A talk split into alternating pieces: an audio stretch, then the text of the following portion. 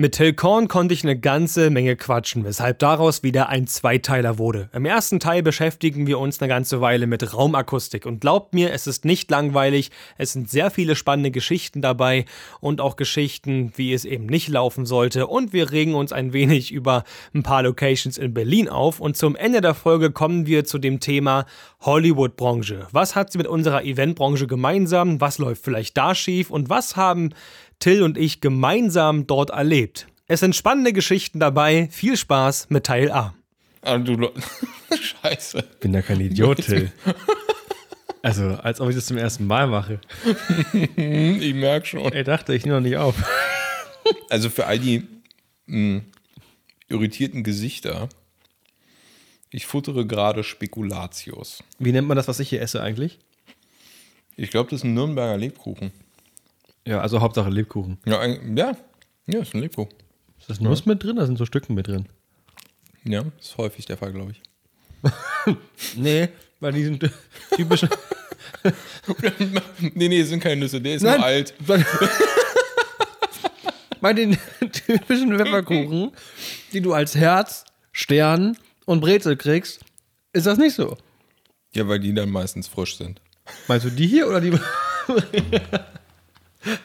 Oder dann die Brezel. oh, Niveau, weshalb, warum? Oh. Hatten wir doch vorhin, oder? Richtig gutes Zeug? Ja, ne, ne, ist richtig, ja, richtig gutes Zeug. So, ich, ich futter jetzt noch ein kleines Stück und danach höre ich auf zu schmatzen. Wir heißen eigentlich, das ist kein Problem.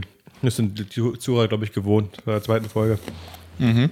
Die Folge habe ich eröffnet, indem ich Puffreis gefressen habe. ähm, ja.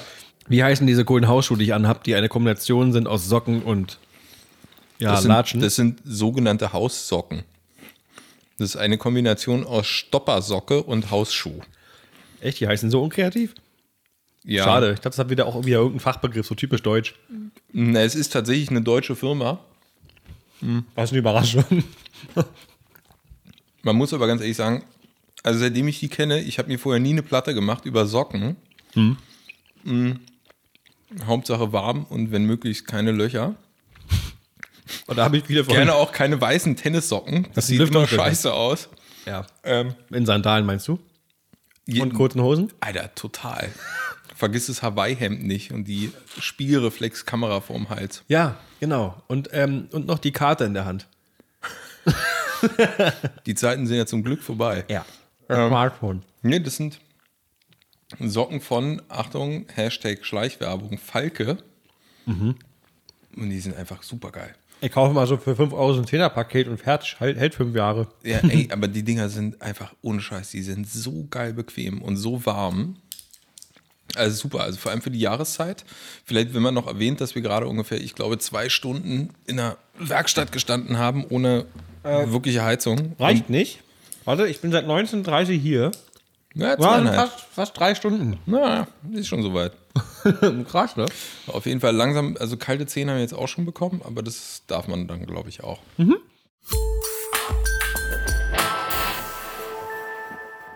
Ein seriöses Intro.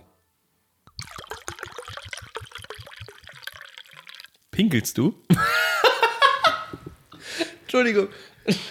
Ich musste unweigerlich an VW denken und läuft und läuft und läuft. Warte, ich bringe ich mal wieder in Position. Ah. Nein, für die, für die, die es. Also das kann niemand sehen. Du hast gerade Wein eingegossen. Also wir haben, machen es hier auch wirklich richtig gemütlich. Ich habe wieder, wie immer, mein Berliner Radar Naturtrüb hier. Ah. Alle haben immer so die, die feinsten Tropfen des Bibelsaftes oder irgendwas anderes. Und ich komme immer mit meinem. Den guten Dornfelder aus dem Tetrapack. Tetra, Tetrapack. Ist auch, oh, das ist mir jetzt auch rausgefallen. Auch eine schöne, Schöne Formulierung. Professionelles Intro. Richtig professionell. Ja. Ja, mit diesem ganzen Schwachsinn herzlich willkommen schon zur, ich glaube, ja doch, 42. Folge Stage Talk. Ähm, endlich habe ich den Mann vor dem Mikrofon sitzen, den ich lange schon mal einladen wollte. Denn wir kennen es mittlerweile auch schon eine ganze Weile tatsächlich. Und zwar sitzt vor mir der Till Korn. Ja, Guck mal, da muss er selber ein bisschen grinsen, weil er das vorhin im Video gesehen hat in der Werkstatt, dass ich dich heute im YouTube-Video schon angekündigt habe. Ich bin es einfach nicht, ich bin es einfach nicht gewohnt, anmoderiert zu werden. Normalerweise sitze ich in, der immer in irgendeiner keiner. dunklen Ecke und hm? hoffe, dass mein Job ist es eigentlich nicht gesehen zu werden. Deswegen habe ich auch äh, überhaupt nicht komisch reagiert, nachdem du mich dabei so komisch angeschaut hast, weil das bei jedem Gast so ist, den ich Auge in Auge vor mir sitzen habe, denn jeder ist es nicht gewohnt, moderiert zu werden. Da wir ja nun mal ein Dunkelgewerbe sind, was wir mit unserem Magazin äh, so ein bisschen, ja nicht verändern wollen, aber vielleicht so ein bisschen unter die Arme greifen wollen und mal draußen auch, ähm, wie sagt man, eine Plattform schaffen wollen, wo auch andere mal sehen und hören können, was wir eigentlich so tun. Jeder kennt es und jeder braucht es, aber wirklich Freude kommt beim Kauf von Stativen und Klemmen nicht wirklich auf, als wenn man zum Beispiel ein Pult kaufen würde oder so. Das kannst du doch nicht sagen. Wieso denn nicht? Na, du kannst doch nicht. Ich wollte doch gerade sagen, dass wir hier mal einen Hersteller haben, der wirklich aus der Praxis mitdenkt und bei dessen Stativen der Mikrofongalgen nicht nach fünf Minuten tiefer hängt als vorher, weil die blöde Klemme wieder nicht hält. Ja, ist richtig, aber lass mich mal. Produkte von Gravity kannst du immer dann einsetzen, wenn es darum geht, irgendwas irgendwo stabil zu befestigen oder zu stellen. Sei es das Mikrofon, der Scheinwerfer, ein Lautsprecher oder auch die Kamera. Und das war jetzt besser oder was? Warte, kann ich auch. Jeder von euch hat sicher schon mal die Mikrofonstative mit dem grünen Logo gesehen. Neben dem einzigartigen Design merkt man, dass die Gravity-Produkte von Leuten entwickelt wurden, die selbst in der Eventszene tätig sind. Wir selbst hatten beim Nutzen der Gravity-Produkte schon öfters einen Aha-Moment, wo wir dachten, ja Mann, das ergibt wirklich Sinn. Schaut euch doch gerne mal den Gravity-Trailer auf YouTube an. Welche Produkte Gravity für dich bieten kann, erfährst du direkt auf der Gravity-Webseite unter gravitystance.com. Und dann fangen wir gleich mal am Anfang an, Till. Womit verdienst du eigentlich momentan deine Brötchen? Wenn du deinen Job jetzt bezeichnen müsstest, was machst du? Normalerweise, wenn mir die Frage gestellt wird, dann sage ich immer, das wird eine lange Geschichte und die Kurzform wäre Hans Dampf, Hans Dampf in allen Gassen. Aber um es ganz konkret runterzubrechen, würde ich jetzt einfach sagen, ich mache im Moment ausschließlich Raumakustik. Was heißt das im Detail? Du, ein Kunde kommt auf dich zu und sagt, ähm, wenn ich in die Hände klatsche, dann ist es hier ganz schön am Flattern.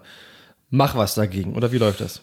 Das ist ähm, es sind tatsächlich ganz, ganz viele verschiedene Fragen, die mir gestellt werden oder Anfragen, die halt reinkommen. Es sind ähm, in den meisten Fällen ist es ja einfach so, bei Jobs, die man oder in der Selbstständigkeit, insbesondere wenn man am Anfang ist, dass sich halt alles irgendwie selbstständig äh, irgendwie über Mund-zu-Mund-Propaganda halt irgendwie entwickelt. Und da sind dann einerseits fremde Personen dabei, was immer sehr schön ist, wenn es halt wirklich Leute sind, die man überhaupt nicht kennt. Andererseits sind da aber auch viele bekannte Freunde und Familie dabei. Und ganz häufig werde ich gefragt, Till, wir haben, wir wollen bei uns im Wohnzimmer irgendwie vernünftig Musik hören und irgendwie klingt es so komisch. Was können wir denn machen? Und das sind dann halt so die Grund, eigentlich so die grundlegenden Themen halt generell die Nachhaltigkeit, äh, Flatterechos, Absorption und gegebenenfalls auch merkwürdige Resonanzen. Und andererseits kommen aber auch Fragen wie, Till, ich habe hier, ähm, ich habe hier eine, eine kleine Regie. Ähm, und wir, wir haben halt einfach ein großes Problem in den tiefen Frequenzen und können überhaupt nicht differenzieren und immer ein ständiges Dröhnen, egal was wir machen, auch wenn wir ziehen, äh, wenn wir die Frequenzen ziehen über ein IQ auf der, auf der Abhöre, haben wir halt immer noch das Problem, dass wir halt einfach infolgedessen uns unseren Mix verfälschen und da halt dann letzten Endes vor den grundlegenden Problemen stehen, dass wir halt nicht adäquat arbeiten können. Also die, die Fragen, die mir gestellt werden, sind halt wirklich reichen von Till, irgendwie meine Anklage klingt nicht gut, was können wir machen? Bis hin zu, wir haben wirklich hier, wir brauchen eine vernünftige Regie oder einen vernünftigen Proberaum und müssen uns an gewisse Restriktionen halten. Was können wir dagegen machen? Und dann machst du dementsprechend ein ganz gewöhnliches Angebot und dann geht es irgendwann, wenn der Kunde sagt, ja, so machen wir das zum Bau. Nein, in den, also in den meisten Fällen ist es tatsächlich so, dass, oder eigentlich ist es immer so, dass ich erstmal ein Telefonat führe und versuche halt herauszufinden, um was handelt es sich jetzt, um was handelt es sich, also welche Größe hat der Raum, was sind die grundlegenden Anforderungen, welche Probleme kann man schon klar definieren, also insbesondere halt Nachhaltigkeit, Reflexion und ähnliches. Und darüber versuche ich halt da schon mal halt so ein bisschen herauszufinden, auf welche Probleme werde ich stoßen, wenn ich vor Ort sein sollte. Mhm. Nach so einer ersten irgendwie Auswertung, die, wenn man das so sagen kann, also meistens halt irgendwie fünf Minuten Gespräch am Telefon, ähm, vereinbare ich meistens einen Termin, wo ich dann einfach direkt hinfahre und dann sehe ich mir die Räumlichkeiten an und versuche so ein bisschen, natürlich neben dem Hören, versuche ich aber auch zu verstehen, was für meinen Kunden letzten Endes wirklich wichtig ist. Also wo möchte er ähm, raumakustisch hin, wenn er überhaupt in der Lage ist, das klar zu formulieren. Also in den meisten Fällen sind es halt auch, steht man tatsächlich vor der Situation, dass derjenige gar nicht sagen kann, was er letzten Endes möchte, wo er hin will, was, was für einen Sound will er eigentlich in seinem Raum haben, was auch vollkommen verständlich ist, weil es ist halt ein sehr, sehr spezifisches Thema und man kann nicht von jedem erwarten, dass der Kunde selber halt genau weiß, was er eigentlich möchte. Also ich meine, es würde mein, mein Job würde es mehr oder weniger überflüssig machen, wenn alle von Anfang an wüssten, wo sie eigentlich hinwollen. Ja. Ähm, aber man versucht dann halt so herauszufinden, was für Ansprüche werden an den Raum gestellt. Ist es eine Mixing Stage? Ist es ein ein Raum für, ähm, also generell, gerne auch Konferenzräume. Was wird, was für Arten von Konferenzen werden dort abgehalten? Versammlungsräume, ähm, musikalische Darstellung, reine Gesprächsübertragung. Ähm, geht es um Aufnahmesituationen oder soll es halt wirklich einfach nur um einen, eine grundlegende Verbesserung der Raumakustik also grundlegend halt dienen. Dass es weniger nervt, einfach, wenn man damit. Genau, wen, ein wen, weniger belastender Faktor einfach für die mhm. Zuhörer oder für die Gäste vor Ort. Genau, dann, wenn das abgeklärt ist, was so die grundlegenden Ansprüche sind, ist bei mir ganz häufig ein großer Aspekt, ist das Design. Also der optische Faktor. Genau, also man kann, man kann auf super schnelle und einfache Art und Weise das grundlegende Raumempfinden verbessern ähm, im, im Sinne der Raumakustik. Also es geht wirklich relativ simpel mit einfachen Materialien für einen relativ schmalen Taler einen Raum akustisch zu verbessern. Hm. Das steht allerdings sehr, sehr häufig im Widerspruch zum eigentlichen ästhetischen Anspruch an den Raum. Also in den ein ganz klassisches Beispiel sind, ähm, sind gerne, äh, ist gerne die Gastronomie. Das erlebe ich sehr, sehr häufig, dass, ähm, dass, ich in ein, dass ich in ein Restaurant komme, in wunderschön aus, aus, durchgestyltes, designter, designter Location. Tolle Farbpalette, tolle Möbel, geiles Design, wirklich gemütlich, super angenehm, tolles Essen. Also eigentlich ist es, es sind fast alle Sinne sind optimal angesprochen. Ja, also das Auge, der Geruch und der ja. Geschmack. Ja. Wird, das steht bei den Leuten in der Gastronomie immer auf, an oberster Stelle. Ja. Und allerdings wird der, der vierte Sinn, der wird einfach vollkommen außer Acht gelassen, das Hören. Also es fällt immer weg. Und ich hatte jetzt tatsächlich vor zwei Monaten wieder den Fall, dass ich ähm, von jemandem angerufen wurde, den ich schon aus, einer, aus einem anderen Restaurant kannte. Das war der Oberkenner, ein super sympathischer Kerl. Und der hat sich ähm, bereits vor Corona hat er gesagt, dass er sich selbstständig machen möchte. Dann während Corona hat er mich angerufen und gesagt, wir haben hier eine Location, wir wollen ein neues Restaurant eröffnen ähm, in Berlin Mitte. Ähm, also auch gehobene Gastronomie und ähm, relativ groß, also ich glaube so knapp 70 oder 80 Plätze auch. Und er sprach mich glücklicherweise zum absolut richtigen Zeitpunkt an. Und zwar bevor das ganze Projekt losgehen sollte. Also sie hatten die Location, sie hatten eine Idee und sie hatten ein ungefähres Konzept, wo sie halt auch designtechnisch hin wollten. Und ich habe ihm von Anfang an gesagt, oder bei dem, bei dem Telefonat, beim ersten Gespräch, wenn ich zu ihm, pass auf, entwickelt euer Design so, wie es ungefähr aussehen soll. Und dann ruft mich unbedingt an, bevor ihr wirklich anfangt zu bauen. Weil das, wenn ihr, wir haben jetzt die Möglichkeit, von Beginn an in die kompletten raumakustischen und bauakustischen Maßnahmen einzugreifen und das direkt bei der gesamten Bauplanung zu berücksichtigen. In dem Moment, wo ihr anfangt, alles umzusetzen, weil ihr unter Zugzwang seid, weil ihr aufmachen wollt oder aus welchen Gründen auch immer, ist es zu spät. Also sagt mir Bescheid, wenn euer Design steht, dann setzen wir uns zusammen und dann sage ich dir, was raumakustisch zu machen ist. Das hat er leider nicht getan. Ich erinnere mich an die Geschichte, dann kam ein Anruf, ne? Genau, ein Dreivierteljahr später oder ein Jahr fast später rief er mich dann an und sagte mir, Till, wir haben inzwischen eröffnet, was mich sehr gefreut hat für ihn. Also wirklich, weil wir wissen alle, im mhm. Rahmen von Corona gastronomisch irgendwie sich selbstständig zu machen, ist halt ein unglaubliches Risikospiel gewesen. Und die Jungs haben es durchgezogen. Sie haben einen sehr, sehr schönen Laden eröffnet Der ist auch ordentlich ausgelastet. Also in, in der Hinsicht ist wirklich alles gut gelaufen.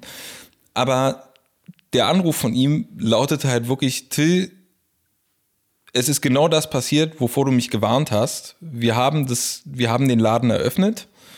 Das Essen ist toll. Die Gäste sind super glücklich damit. Der Laden sieht spitzenmäßig aus. Wir sind gut besucht. Aber es gibt einen Kritikpunkt. Und das ist, dass die Leute sich nicht verstehen. Und dann bin ich hingefahren und habe mir diesen, habe mir den Laden angesehen. Der ist wirklich wunderschön geworden, aber es ist raumakustisch eine absolute Katastrophe. Deckenhöhe von knapp drei Metern, 3,20 Meter ungefähr. Und alles glatt und harte Materialien wahrscheinlich. Alles nur schallharte Oberflächen, riesige Glasfronten. Mhm. Ähm, es gibt ein paar Sitzbänke mit einer ordentlichen Bepolsterung, also die halt da natürlich auch als Breitbandabsauger schön agieren können. Aber sonst nur schallharte Oberflächen. In den Decken sind eingebaute Deckenlautsprecher, eingebaute Deckenstrahler. Also nichts, was man verdecken kann mit irgendeinem Breitbandabsauger, Deckensegeln oder ähnlichem. Und Vorhänge sind generell auch nicht gewünscht. Dazu ein Fliesenboden ist, sind natürlich optimale Voraussetzungen, um sich zu fühlen wie in einer, keine Ahnung, im großen, ja genau, in, im Parkhaus oder irgendwie in einem schönen, beim Abdecker in der Fliesenhalle. Ähm, letzten Endes blieb mir nur eins übrig und das war ihm nachdem ich nochmal mit ihm versucht habe abzuklären, was designtechnisch noch möglich ist in den Räumlichkeiten, war ihm zu sagen, dass er leider genau den Fehler gemacht hat, vor dem ich ihm gewarnt habe und dass das ihn leider auch mit großer Wahrscheinlichkeit sehr viel Geld kosten wird. Sie haben den ganzen Raum trockenbauseitig komplett behandelt. Sie haben überall einen Vorsatzschein rangesetzt, die Decke abgehangen, für die Deckeneinbaustrahler, die Deckenlautsprecher und ähnliches. Und hätte er mich vorher angerufen und mir sein Design erklärt, dann hätte ich ihm von Anfang an gesagt, die einzige Möglichkeit, die du da hast, wenn du da irgendwie raumakustisch was optimieren willst, ist eine Behandlung der Decke und das halt, wenn es nicht sichtbar sein darf, dann nur über einen Akustikputz. Mhm. Und das war das Einzige, das ist auch jetzt das Einzige, was er halt machen kann. Und das finde ich sehr, sehr schade, weil es letzten Endes bedeutet, dass die gesamte Decke, die ganze Arbeit, das ganze Geld, was da drin steckt, was wirklich, wirklich teuer ist, komplett aufgerissen werden muss und neu gemacht werden muss. Man hätte einfach alles vorher machen können. Das ist ja, das ist ja genau der ärgerliche Punkt. Ja. Genau, denn das, ja, das ist, also es wird leider, die Raumakustik wird leider immer wieder viel zu, ähm, viel zu stark. Vernachlässigt. Genau, und unterbewertet einfach. Mhm. Also man, man erkennt einfach nicht die Notwendigkeit an, dass halt für, für das menschliche Wohlbefinden halt auch der, der Klang essentiell ist. Also die Lärmbelästigung, die wir sonst erfahren in unserem alltäglichen Leben, insbesondere wenn man in einer Stadt wohnt, die ist halt so hoch, dass es für den, dass der Körper generell auch einfach überlastet ist. Das Gehör ist einfach generell überlastet und einen Ort der Ruhe zu haben und einen Rückzugsort in dem Sinne, ist für die, bleibt den meisten Menschen verwehrt. Und deshalb ist, wenn ich halt irgendwo, insbesondere in der Gastronomie, was essen möchte und einen schönen Abend haben will, insbesondere in der gehobenen Gastronomie, dann ähm, will ich, dass das halt auch wirklich meinen ganzen Körper auch zur Ruhe bringt und ich das voll und ganz genießen kann. Und das geht halt nicht, wenn ich halt die Gespräche, wenn ich halt so viel Diffusschall vom Tisch drei Plätze irgendwie drei, zehn Meter weiter irgendwie mitkriege ja, ja. und halt meine Nachbarn nicht mehr verstehe. Hm. Ein Paradebeispiel für eine richtig audiomäßig schlechte Location ist, finde ich, auch der City Cube in Berlin. Also das ist wirklich für mich ein, wirklich ein Paradebeispiel dafür, wie man es nicht machen sollte. Es gibt zwar Teppich, der ist zwar zwei Millimeter dick, aber yo. Und zwar folgendermaßen, ich habe da zu meiner Anfangszeit als Freelancer sehr oft dort gearbeitet, ähm, hat sich einfach angeboten, vor allem weil auch mehrere Wochen mal am Stück äh, voll gemacht wurden. Gerade als frisch ausgelernter Techniker war es natürlich gut, wenn man auch erstmal viel Arbeit hatte. Du hast in die Hände geklatscht, und du hattest ein Flatter-Echo vom Feinsten. Wir haben damals, es gab mal eine Instagram-Story, die muss ich eigentlich mal in, in den Highlight reinpacken. Da habe ich noch, da stand ich mit Lukas an der unteren E-Ebene, äh, in der A-Ebene des City Cubes und eine ganze Hälfte war praktisch als Raum abgetrennt. Also eine ganze Ganze. Das heißt, der, der Raum ist gefühlt 100 Meter mal 40 Meter groß und eine unfassbar große Fläche, komplett leer. Also halt ein paar Stühle drin, ein bisschen Rig drin, ein paar Boxen, das war's. Ich habe Lukas in die Mitte vom Raum geschickt, hab mein Handy gezückt und meinte jetzt. Er klatscht in die Hand und du hörst wirklich die ganzen 15 Sekunden dieser Instagram-Story immer noch Müll, der hinterherkommt. Das ist so krass, wie ich es noch nie erlebt habe. Unfassbar. In der B-Ebene haben wir es auch mal gemacht, das ist noch, noch größer. Die B-Ebene ist das Obergeschoss, ne? Ja, genau. Also sozusagen das Erdgeschoss. Ja, genau. Genau. Und ähm, es sind wirklich alles komplett die nackten Betonwände, also ist auch nicht mal verkaschiert oder sowas, komplett nackte Betonwände.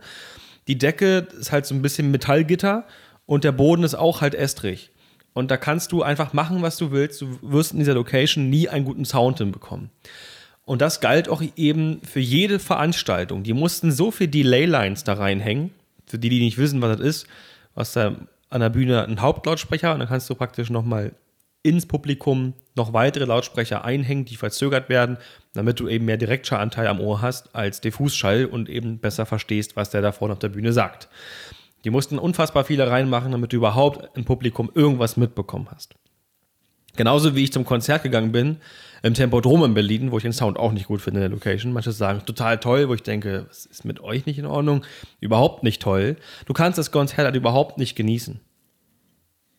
Überhaupt nicht. Und genauso gibt es Menschen, die ich getroffen habe, die sagen, ich habe total großartige Lautsprecher, aber anscheinend sind die doch scheiße oder, oder sind kaputt. Weil er nicht bedenkt, dass er in seinem Neubauwohnzimmer mit flachen Rigipswänden, einer großen Fensterfront der Terrasse und Fliesenboden, da kommst du nicht mit weit. Na, wir müssen, lass uns das mal kurz Stück für Stück abgehen. Ähm, weil ich alleine aufgrund der, der Ansage gerade habe ich so viele Anhaltspunkte gerade, auf die ich different, also ganz explizit eingehen möchte, dass ich die gerne chronologisch abarbeite. Ähm, erstens das Thema CityCube.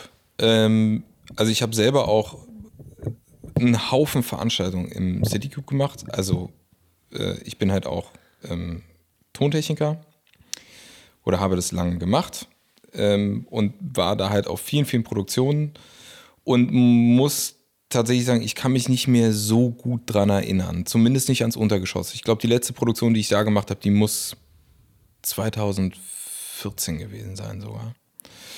Und ähm, ich kann mich aber allerdings noch sehr, sehr gut ans Obergeschoss erinnern, mhm. also ans Erdgeschoss, diese wundervollen Betonwände überall. Also es ist wirklich, ja, grundlegend raumakustisch, das ist einfach nur eine Halle. Es ist genau. nichts anderes als eine Halle ja. mit ein paar Schienensystemen und mobilen Wänden, mit denen man ein paar Räume generieren kann. Also das im genau. Untergeschoss, im Obergeschoss, ich glaube, der obere Saal, der ist wirklich, das ist nur ein Saal. Ne? Das, oben, oben ist nur wirklich eine Halle ohne, ohne Wände und unten kannst du ja, halt. Also eigentlich, eigentlich ist es mehr oder minder genau wie jede andere Messerhalle auch. Einfach ja. nackig mit einem Hohlboden. Ja. Daran kann ich mich noch erinnern, Hohlboden, genau. Ähm, nee, in der B, da tatsächlich gar nicht. Das haben, das haben die, nur ganz, ganz am Rand haben die das, glaube ich. ja, es gibt, ja, es gibt, gibt inzwischen, es gibt ein Zwischengeschoss. Du kannst aus dieser, aus der B-Ebene rausgehen, dann gehst du irgendwie einen halben Stock tiefer und dann gibt es dort einen, also es gibt auf jeden Fall Bodenkanalswege an den Hallenseiten, genau, von da, denen ja. du dann unten in diese Service-Schächte reinkommst und da, wo dann die ganze Gebäudeinfrastruktur durchläuft. Und genau, da kannst du dann noch zusätzlich Leitung ziehen und so weiter. Und ja, so ich meine halt nur nicht wie die ganzen Siemerhallen, wo du wirklich jedes Element rausnehmen kannst. Ja, das halt genau. Also, also es ist kein richtiger, ja, ja, es ist kein richtiger Hohlboden, ja, stimmt. Ähm, nee, also CityCube, ja, total unangenehm.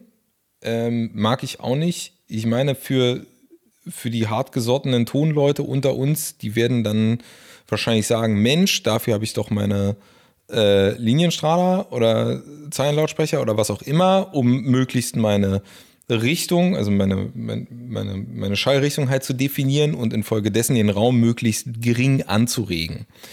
Grundlegend ist der Ansatz ja auch völlig in Ordnung. Das ist ja auch das Beste, was du machen kannst. Also generell, jedes jeder einzelne Anhaltspunkt, mit dem du deinen Klang, dein Klangerlebnis oder deine Raumakustik verbessern kannst, ist, ähm, den sollte man auch durchführen. Also alles, alles hilft. Je, wenn, ich in einen leeren, wenn ich in einen leeren Raum nur ein Taschentuch reinlege, dann bringt es schon was. Hm. Es ist marginal und äh, es ist auch wahrscheinlich kaum messbar, aber es hilft und die Summe macht es am Ende. Und wenn ich halt in der Lage bin, mit zielgerichteten Lautsprechersystemen halt die Anregung meines Raumes zu reduzieren und damit halt mögliche Resonanzen auszulöschen, dann ist es auf jeden Fall eine Maßnahme, auf die ich extrem, für die ich sehr, sehr glücklich wäre als Tonmann. Grundlegend ist es doch allerdings aber immer noch so, dass wir den Raum an sich nicht verändern können. Das heißt, wenn wir in einen Raum kommen, der für eine ganz explizite Nutzung gedacht ist, wie beispielsweise der City Cube, für große Veranstaltungen und ähnliches, dann muss dieser Raum von sich aus so vorbereitet sein, dass auch unter der Prämisse, vollkommene Variabilität zu besitzen, für jede Art der Veranstaltung, dass doch generell die raumakustischen Eigenschaften dieses Raumes möglichst für jeden für jede Situation ein halbwegs erträgliches Maß generieren. Wir müssen jetzt nicht, man muss sich jetzt nicht irgendwie an, der, an den Richtlinien für, für Regie und Abhörräume halten, dass wir da, ist natürlich auch abhängig der Raumgröße, aber dass wir da auf Nachhaltszeiten von 0,5 Sekunden, 0,6 Sekunden kommen. Das spielt, das ist natürlich vollkommener Schwachsinn. Aber halt zumindest ein halbwegs adäquates Gefühl. Selbst wenn es zwei Sekunden wären, was schon unfassbar anstrengend ist. Aber selbst wenn es nur zwei Sekunden wären, dann wäre das immer noch ein Wunder, also ein unglaublicher Zugewinn im Vergleich zu dem, wie es halt so ist, und zwar einfach eine nackte Bauhalle. Das Interessante ist, dass diese Veranstaltungseinheit häufig von einfach, das ist halt ein Investitionsmodell. Da geht es nicht um Qualität. Es geht nur darum, Geld zu scheffeln. Quantität. Ja, Darum da muss, es gibt eine Veranstaltung nach der anderen auf die zwölf. Das ist ja auch alles okay. Das will ich auch gar, ich will es auch niemandem, ich will es auch gar nicht groß kritisieren, dass halt mit Veranstaltungen Geld verdient wird. Ich meine, wir verdienen damit auch unser Geld. Ja, das klar. muss man dazu auch sagen. Ja? Also wir, wir sind davon abhängig. Mhm. Ganz einfach. Aber ähm, ich finde es doch immer wieder erschreckend, wie bestimmte ähm, oder mit welch einer Mentalität bestimmte äh, bauliche Maßnahmen durchgeführt werden in Veranstaltungsräumen und was das letzten Endes für den Gast bedeutet. Und das ist ganz häufig einfach ein Verlust der Qualität, also insbesondere der klanglichen Qualität dieser Räume. Und da kann auch der Tontechniker nichts für, wenn es dann irgendwie wie Matsch ankommt, weil der Raum das einfach generiert. Und ich bin der Meinung, weil andere Locations machen es ja auch vor, es würde ja teilweise schon eine ganze Menge bringen, wenn du an den großen nackten Wänden ein Schienensystem oben anbaust, wo du, wenn du das möchtest, einen Vorhang vorziehen kannst. Das machen ja schon viele.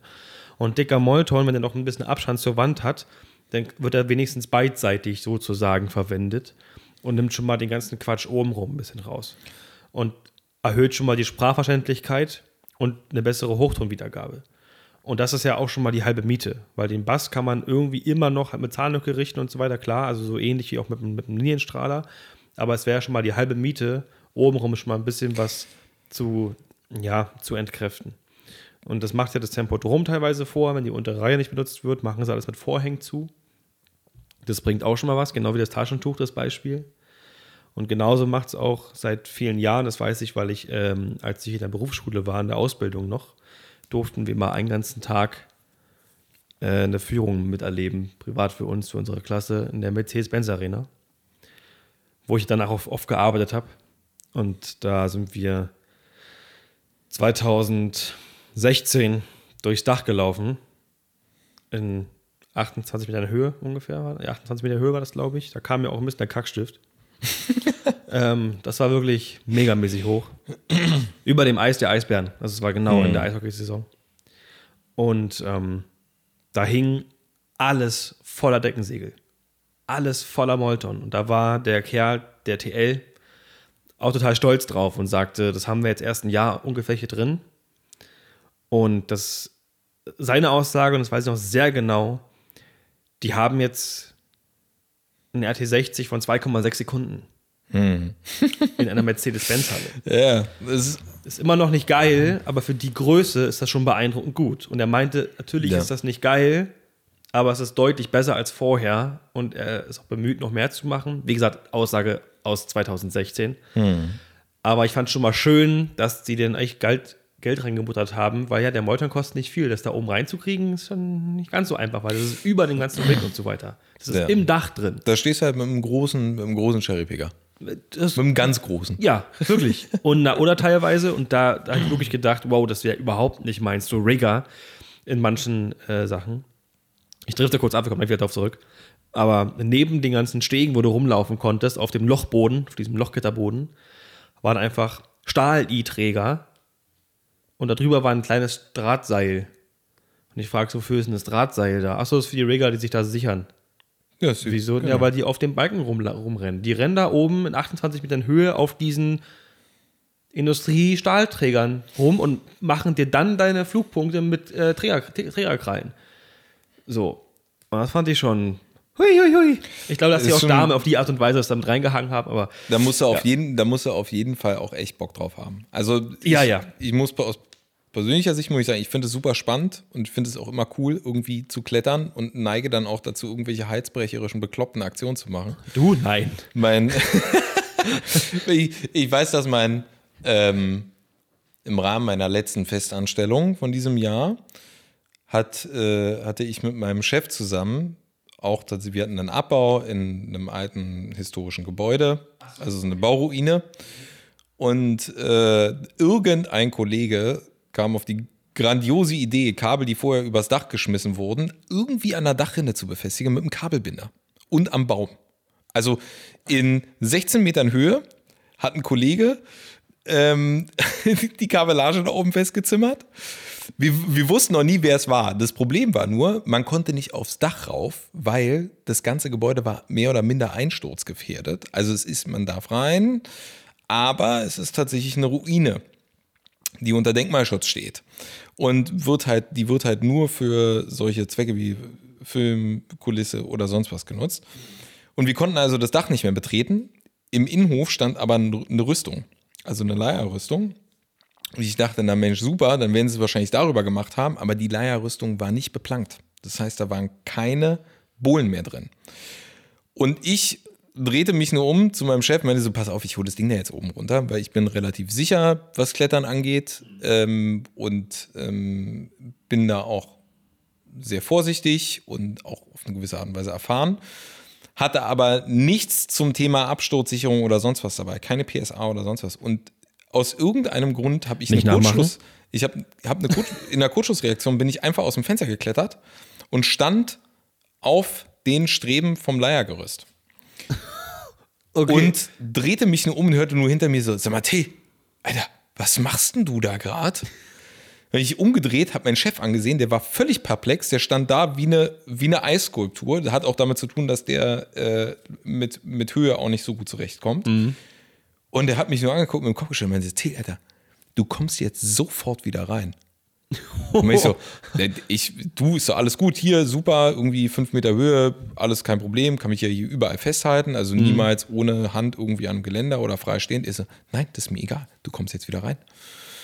So, äh, ich bin dann auch wieder reingeklettert, durfte mir dann auch eine Standpauke anhören und muss ganz ehrlich sagen, absolut zu Recht.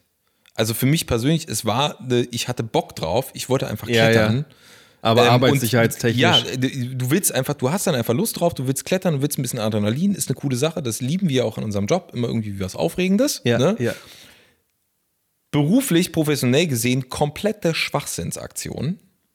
Und ähm, ich fand es absolut großartig, weil dass mein Chef mich da zurückgerufen hat. Also er hat es auch super souverän gemacht und war auch total entspannt dabei. Er meinte aber, T, das ist mir scheißegal, was du in deiner Freizeit machst. Aber hier Nicht. bin ich dein Vorgesetzter. Und es geht einfach nicht. Du kannst hier nicht aus dem Dach klettern, aus dem, aus dem Ist ja zweiten Stock aus dem. Fenster klettern, genau.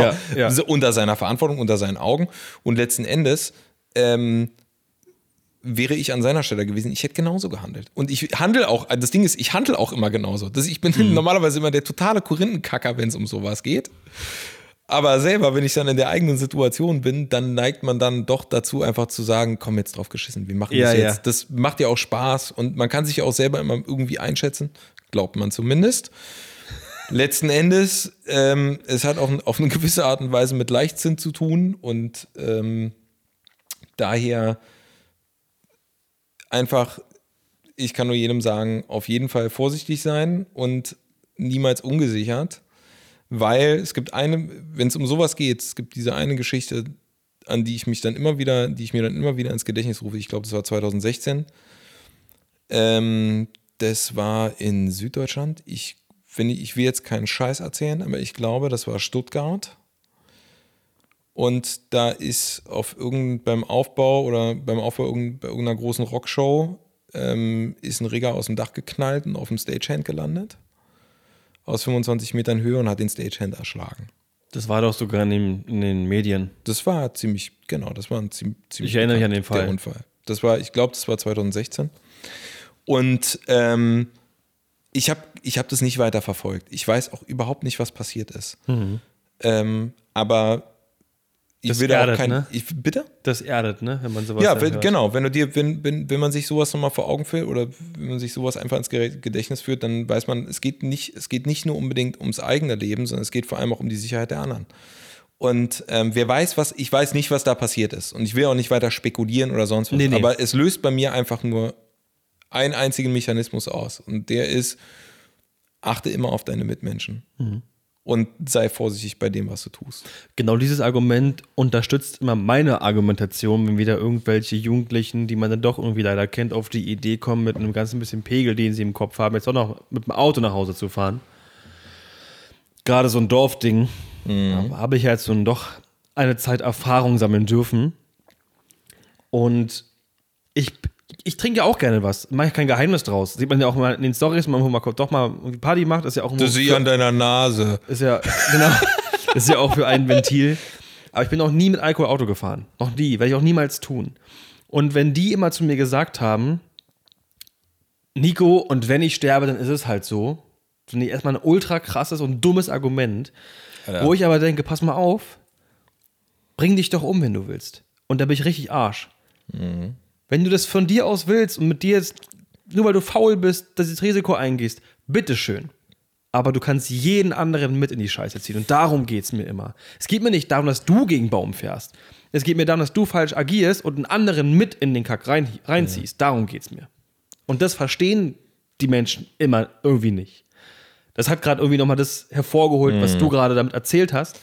Wo Ich meine, gut, ich glaube, in deinem Fall wäre es super unwahrscheinlich gewesen, dass da irgendwas für, mit einem anderen passiert wäre. Aber meistens ist es ja auch teilweise immer dann so, wenn man eben nicht damit rechnet. Genau.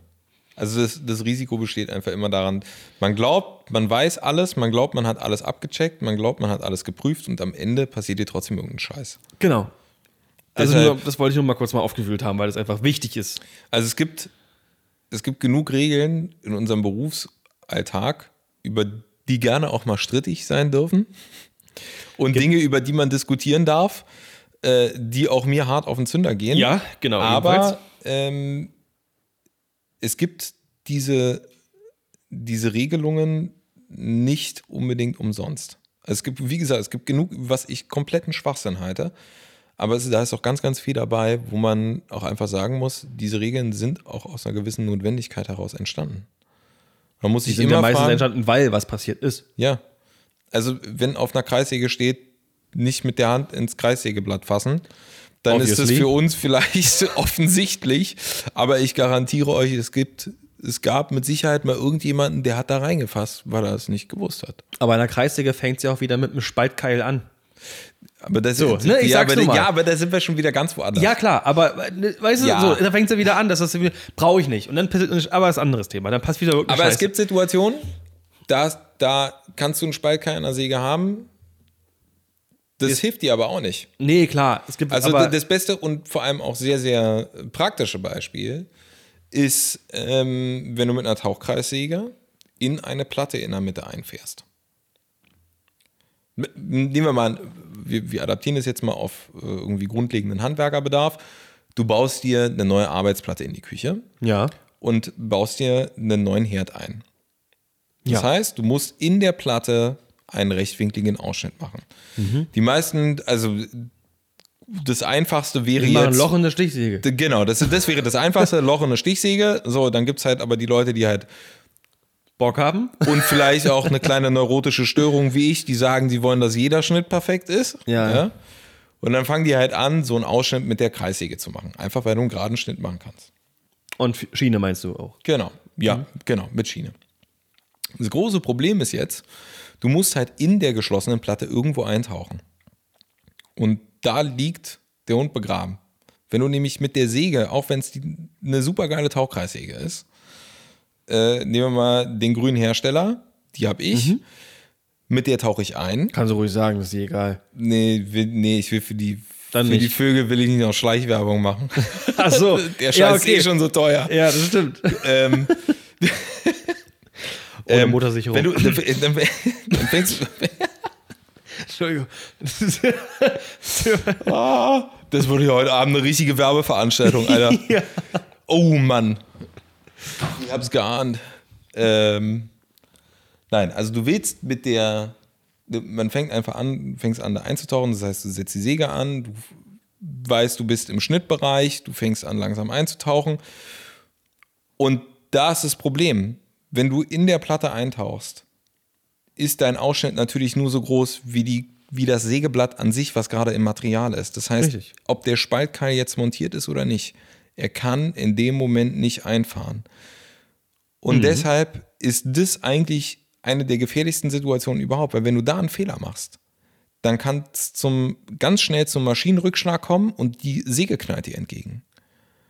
Und da kann man sich wunderbar, wenn man, insbesondere wenn man die Säge halt festhält hinten. Und so schnell fährt die auch nicht wieder ein, dass sie da nicht, dich nicht verletzt. Genau, aber also wenn, du- wenn du am Eintauchen bist und du willst ganz kontrolliert, weil du siehst die Hinterkante des Sägeblattes und du willst ganz kontrolliert an deine Strichmarkierung ranfahren, dann machst du das extrem vorsichtig und das machst du Stück für Stück und während du eintauchst, schiebst du die Säge ein Stück nach vorne. Damit bei größerem, also bei einem tieferen Eintauchen, das heißt bei einer Verlängerung der Sekante, glaube ich, ja, bei einer Verlängerung der Sekante musst du die Säge nach vorne schieben. Wenn du sie nach hinten ziehst, weil du eintauchst und sagst, oh, ich bin noch nicht nah genug dran und dann ziehst du sie einen Millimeter nach hinten, dann läufst du Gefahr, dass dein Sägeblatt sich oben an der Kante von deinem Material verkantet Klack. und nach hinten rausfährt. Und häufig ist es so, dass du die Hand halt hinter der Säge hast, weil du den Anfangspunkt, deinen Startpunkt halt begrenzen möchtest. Oh, ich hab Und Bilder wenn im die. Hand, wenn die Hand am, an der Führungsschiene hinter der Säge ist und die Maschine springt raus, dann kann man sich wunderbar seine Fingerchen absägen. Deshalb auch da, in dem Moment, wenn du jetzt wirklich mit Vorschub arbeitest, also du, du siehst, du tauchst ein und dann fängst du an zu schieben, dann taucht der Spaltkeil auch automatisch ein, in dem Moment, wenn ihr halt, wenn du halt entsprechend vor, entsprechenden Vorschub hast und der Sägeschnitt frei ist. Aber ob der Spaltkeil jetzt dran ist oder nicht, spielt im Moment des Eintauchens keine Rolle. Der ist dran, man macht alles richtig, man macht alles BG-konform, obwohl die vielleicht auch noch für sowas auch generell sagen, darf man nicht, keine Ahnung. Ähm, Blickt man auch nicht mehr durch irgendwann. Nee, ich, ich muss dazu auch sagen, ich bin kein Tischlergeselle. Also bin ich nicht. Ich habe mir den ganzen Kram selber beigebracht. Ich habe da halt Bock drauf gehabt. Ähm, also ich liebe das, aber ich habe das nie wirklich gelernt. Und da ich Einzelunternehmer bin, bin ich, auch wenn es vielleicht ein bisschen naiv ist, glaube ich, dass ich als Einzelunternehmer im Moment mich noch nicht mit all diesen Sicherheitsaspekten auseinandersetzen muss, weil es im Moment nur um meine eigene Verantwortung geht. Das ist richtig. Du bist aber privat haftbar. Genau. Aber gut, äh, wem sage ich das? Ich auch. Jetzt sind wir, wir haben, wir haben aber gerade eine mega Kurve gemacht. Wir müssen mal schauen. Krass, ne? Jetzt sind wir schon in. Holzbau gekommen hier schon. Ja, ja. Nee, Eigentlich- lass mal, lass mal wieder zurückkommen. Wir waren um diese Riesen, um diese, diesen, diese Nordschleife. Ja? Die war ja noch beim City Cube eigentlich. Genau, wir waren erstmal beim City Cube. Du sagtest danach noch was anderes. Du kamst mit dem nächsten Beispiel. Ich glaub, kam mit dem nächsten Beispiel, Das, das Tempodrom, richtig? Tempodrom habe ich gesagt. Und ich habe gesagt, dass mir jemand mal sagt, ich habe doch eigentlich ultra geile Boxen, aber. Ja, ah, genau. Okay, machen wir erstmal das Tempodrom. Zum Tempodrom kann ich nur sagen, ich finde, es ist optisch äh, wirklich ein durchaus sehr, sehr interessantes Gebäude. Also Ja, mir gefällt die ja. Architektur, ich finde die Idee dahinter schön. Das ist wie so ein Riesenzelt, aber Es es ist, ist- kein Zelt. Genau, es, es, da stand ja mal ein Zelt, glaube ich, ne? Ja. Ja, es wurde aber mit. Ja, Es das ja war, überall Fotos in der, in der Location, wie das ich nicht überbaut wurde. noch, letztens noch mit meinem Partner darüber unterhalten. Äh, über den, den Bau des Tempodroms. Ähm, zum Wohl. Dankeschön. Das ist der zweite Radfahrer, würde ich sagen. Da gibt es einen richtig schlechten Witz. Wird ein Vampir. Einen. Wird ein Vampir Oh, von der Polizei angehalten. kenn ich. Haben sie was getrunken als zwei Radler? Düdümts. Ich muss mal ein Stück Lebkuchen verzehren. Alles ah, nee, gut. Quatsch hier. Spekulatius.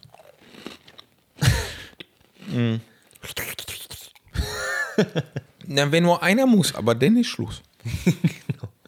Also ich finde, das Tempodrom ist gestalterisch auf jeden Fall echt gelungen.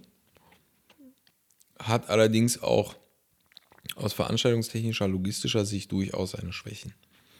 Insbesondere Ladewege, Verkehrswege im Innern, was ich da schon an Transflexen diese scheiß Treppen im Foyer rauf und runter geschleppt habe. Ja, von der kleinen Arena. Vor Ja. allem. Gibt dann die, die große auch, und die, auch kleine. noch, ja. Und, Ja, ja. Oder halt, was es für wundervolle Staus immer gab, wenn unten, wenn die Sattelschlepper in den Keller reingefahren sind, also unten auf Ja, Nullniveau. vorhin, der passt ja auch richtig knapp dann nur rein.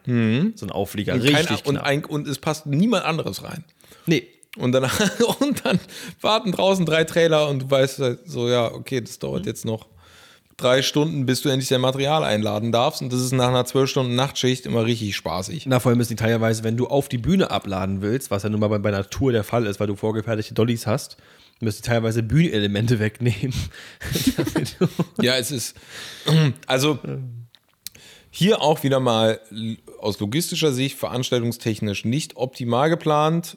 Nee. Auch, nicht, auch, nicht, auch keine Katastrophe, aber man hätte es halt besser machen können. Aber es ist trotzdem eine schöne Location. Ja, auf jeden Fall. Akustisch, ähm, grundlegend ist ja diese, ähm, diese Sägezahnstruktur, wenn man, wenn man den Grundriss, den Grundriss sich mal ansieht, von, insbesondere von der Dachkonstruktion. Am besten einfach alle mal später oder gleich Tempodrom Berlin googeln, dann wisst ihr, wovon wir reden.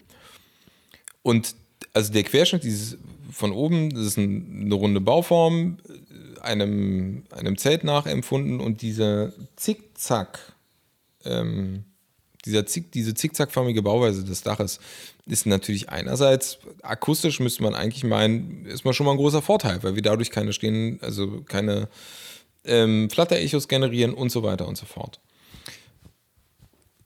Ich muss aber gestehen, dass ich es, äh, ich glaube, die Decken, diese, die Verkleidung in der Siegezahn, in diesem OSB. Siegezahn, USB oder Span, ne? Das ist OSB. Ja, ja, das war ganz, wo ich auch nur gedacht habe, so, hä? hab ich aber okay, ähm, also dieses ganze Dach bietet halt eigentlich unglaublich viel Potenzial für Breitbandabsauger. Und zwar ohne Ende. Und auch ohne das, ohne das gesamte gestalterische Konzept zu verändern. Also ich halt, fand es halt schade, dass da halt nicht ganz so viel passiert war. Ich muss aber auch dazu wiederum sagen, es ist schon wieder ein Weilchen her, dass ich im Tempodrom war. Ich glaube, meine letzte Veranstaltung ist, glaube ich, drei Jahre her, die ich da gemacht habe. Oder vier sogar. Mein letztes Konzert, auf dem ich war, war die Dave Matthews Band, was abgesehen davon, dass die Band super geil war und es ein geiles Konzert war, leider auch soundseitig nicht mega fett war. Also ich war da privat zweimal bei Kurt Krömer, Bülent Schädern und Sascha Grammel, alles Comedians. Und arbeiten war ein Bruder, ja. Und, und arbeiten war ich da äh, für Mighty Oaks und habe KS, K- KSL gehangen, da war es gerade noch frisch. Egal wann und wo, war nie geil in der Hütte. PA war immer gut eingestellt, auch dieses Thema, das, die, ich kenne dieses Thema, die wissen, was sie tun. Du musst, ich habe das Gefühl, in der Location einen gewissen Pegel fahren, damit du da oben genug Direktschall hast, was eigentlich ein Widerspruch ist. Aber es ist so. Machst du leise, kommt fast nichts. Du musst, du musst arschlaut werden irgendwie, damit du wenigstens halbwegs noch verstehst, was da da vorne eigentlich sabbelt. Na, das Interessante wäre in dem Zusammenhang mal halt wirklich die Frage zu stellen, warum du so viel Pegel geben musst vorne einer Weiß Front. ich Weil du hast halt, es ist halt keine groß, es sind halt keine großen Absorptionsgrade. Beziehungsweise Nein. du hast halt nicht viele absorbierende Flächen, aber du Nein. hast halt der, also die, das Interessante ist, dass in diesem Raum habe ich auch das Gefühl, dass es nicht wirklich weit trägt. Also die Geometrie dieses Raumes ist eigentlich sehr, sehr vorteilhaft für, eine ausge, für ein aus, grundlegend ausgewogenes Klangbild. Ja, aber also, dann müsstest du auch Center beschallen, theoretisch, wenn man das ausnutzen will. Ja, ja, ja, ja, klar. Na, eigentlich ja. Ja, ja, so weil es ist eine rotationssymmetrisches, rotationssymmetrische Anordnung, aber du hast ja trotzdem, ähm, ich glaube, mich zu entsinnen, dass halt ungefähr so ein Fachfeld von, ich glaube, 60 Grad knapp sind halt ausgespart mit der Tribüne. Ne? Ja, ja, genau. Also ein Kreisbau, Kreisbau und dann halt 60 Grad sind raus. Zum Genau. Tortenstück. Generell, ähm, ich habe mich mit, mit der Location, also ich habe mich damit tatsächlich auch akustisch noch nie so wirklich auseinandergesetzt mit dem Raum. Finde ich sehr spannend. Also es wäre mal wirklich sehr interessant. Ich will auch nicht zu, zu, zu tief ins Detail gehen, Ja. aber ich habe halt, egal welches System es war, Kiva, Kara, KSL, was auch immer, hab, hab da schon alles Mögliche drin gesehen. Hm. War immer so ein bisschen semi. We- Wohingegen andere Locations, nur ein Positivbeispiel finde ich, das Lido, hat mir super gut gefallen. 20 Jahre alte Martin PA drin, tolle, tolle Location. Ähm, ich würde mal gerne auf was kommen, was glaube ich, oder wo ich lange drüber nachgedacht habe und was mir währenddessen auch aufgefallen ist. Jetzt kommt. Natürlich werden wir euch heute äh, nicht Namen nennen können, dürfen nicht zu tief ins Detail gehen, aber ich denke, oberflächlich können wir darüber reden. Ähm, denn Till und ich haben auch zusammen, ich habe dank ihm auch an einem Filmset arbeiten dürfen. Ja. Und da sind mir sehr viele Gemeinsamkeiten, aber auch Gegensätze zu unserer Branche aufgefallen. Und das ist ein Thema, was man echt lange aus, ausdehnen kann, was aber immer wieder Punkte vorbringt, über die ich lachen kann, schmunzeln kann und manchmal aber auch heulen könnte. Wenn du jetzt einen Punkt sagen müsstest, wir können es abwechselnd machen, Ja. welchen Punkt hat die, ich kann ja wirklich sagen, Hollywood-Filmbranche mit unserer Veranstaltungstechnik gemeinsam?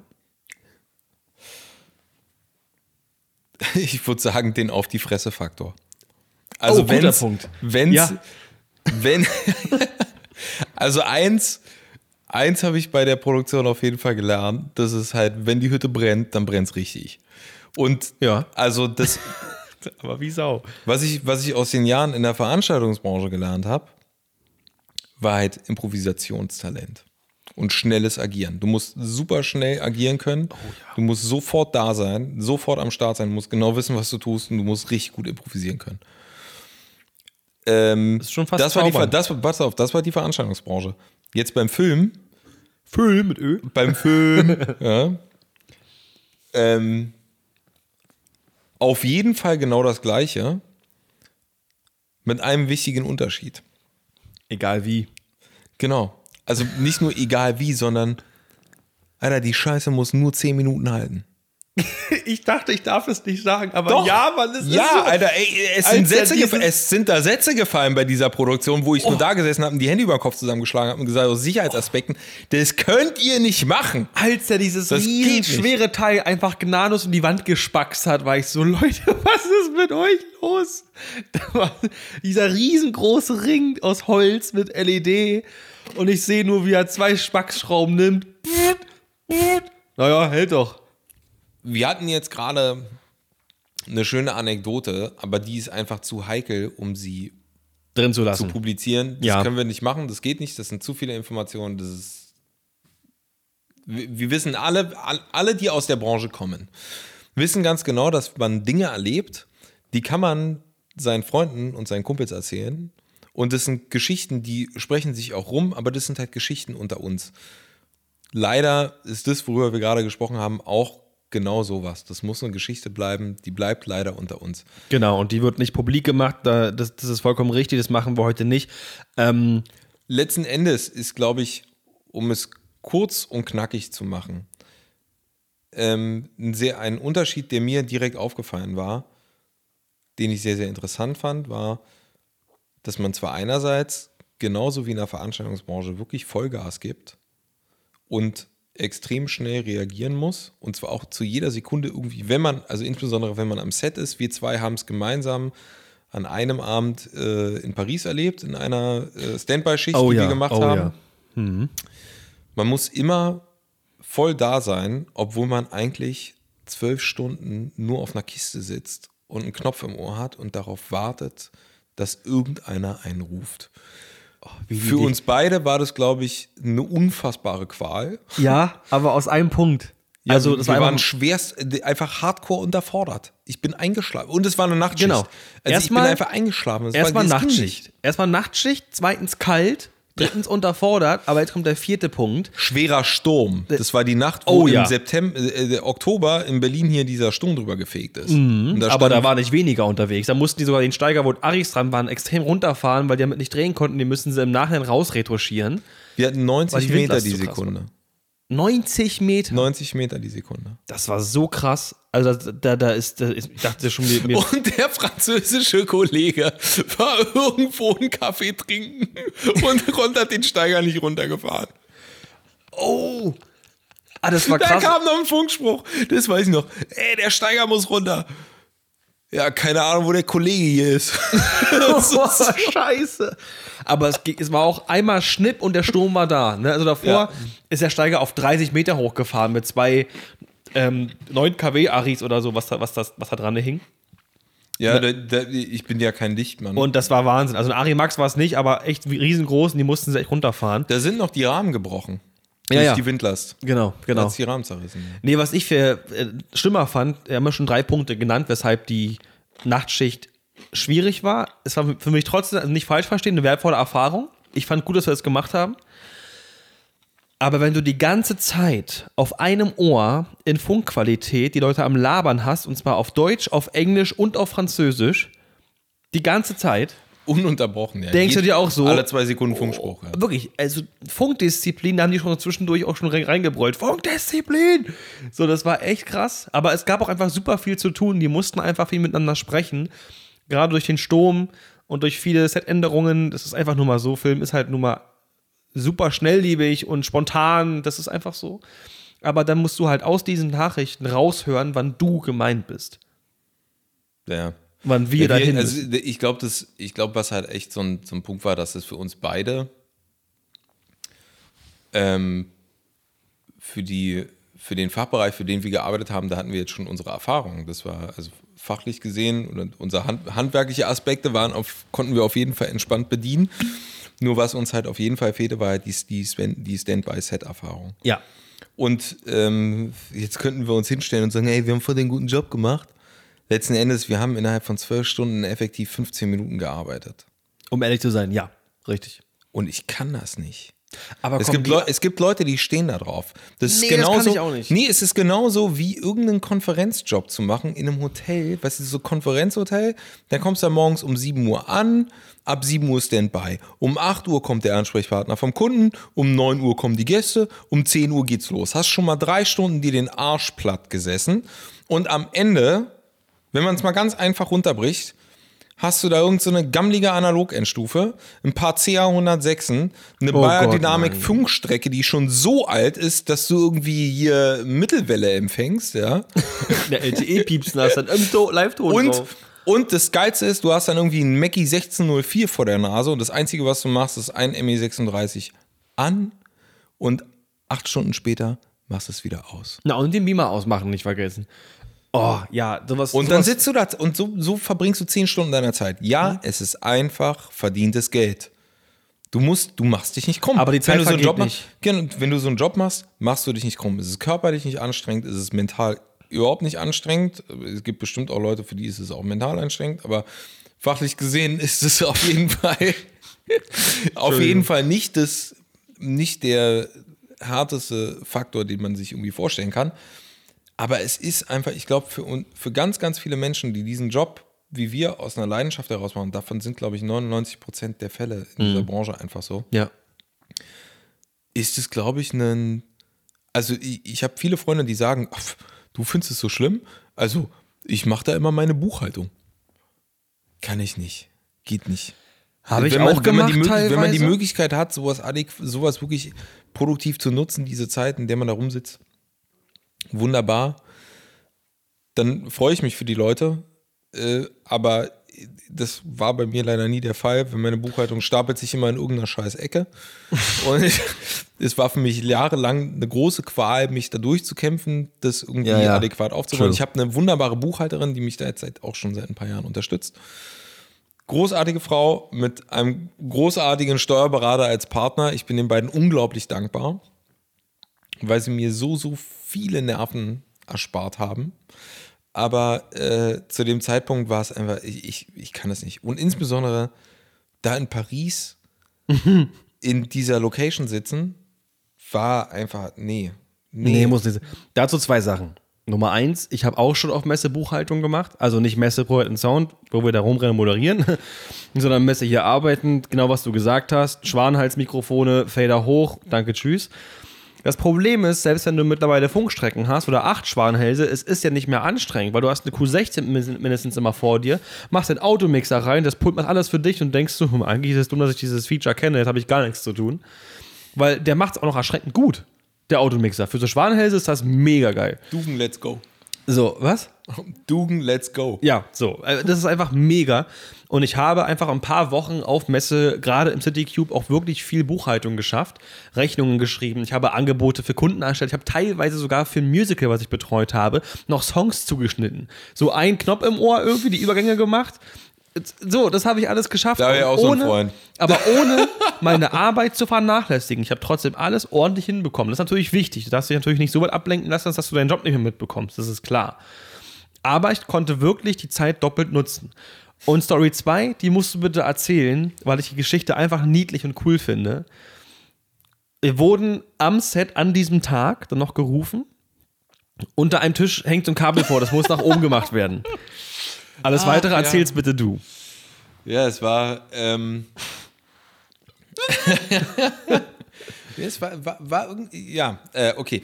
Ähm, es gab einen Funkspruch. Ähm, die Kollegen von, ich glaube, es waren die Props aus Paris, die meinten: Ey, wir haben hier ein. Wir brauchen die Jungs von den Practicals.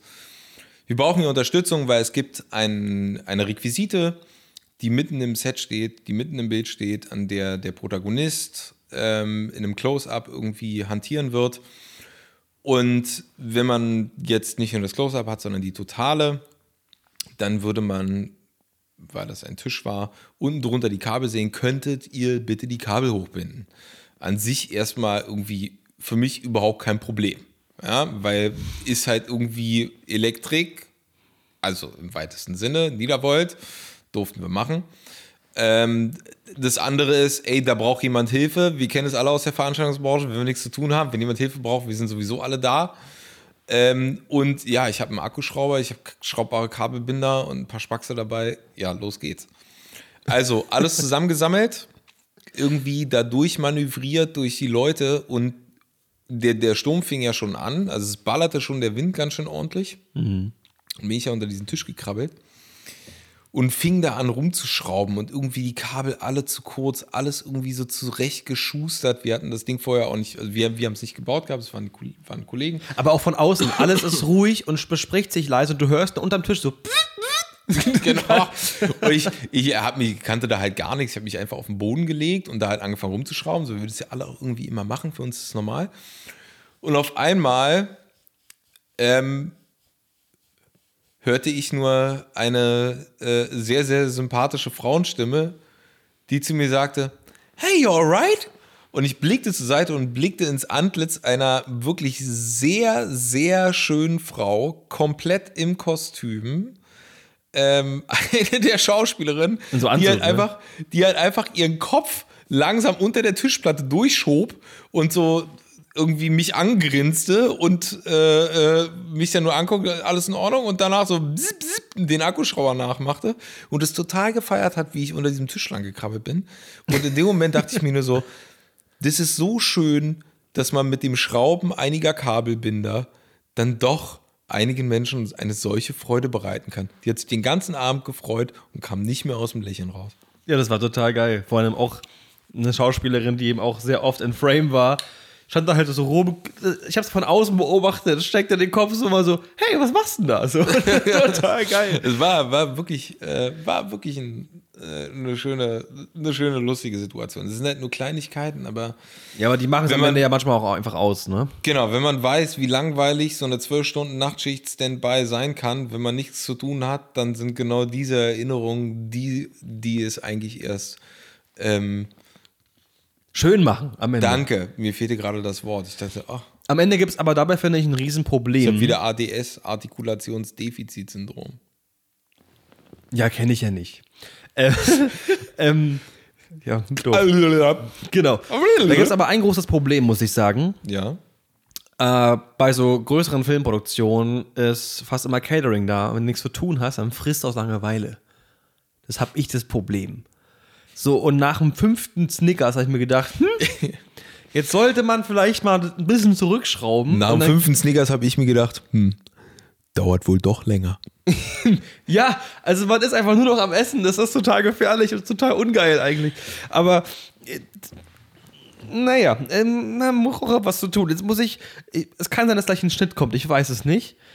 Ich muss Wir kurz. können, wir können vielleicht einfach ganz kurz schneiden, weil äh, ich zwei Dinge tun möchte. Pinkeln, Ja, Nummer eins und Nummer zwei? kacken. Nein.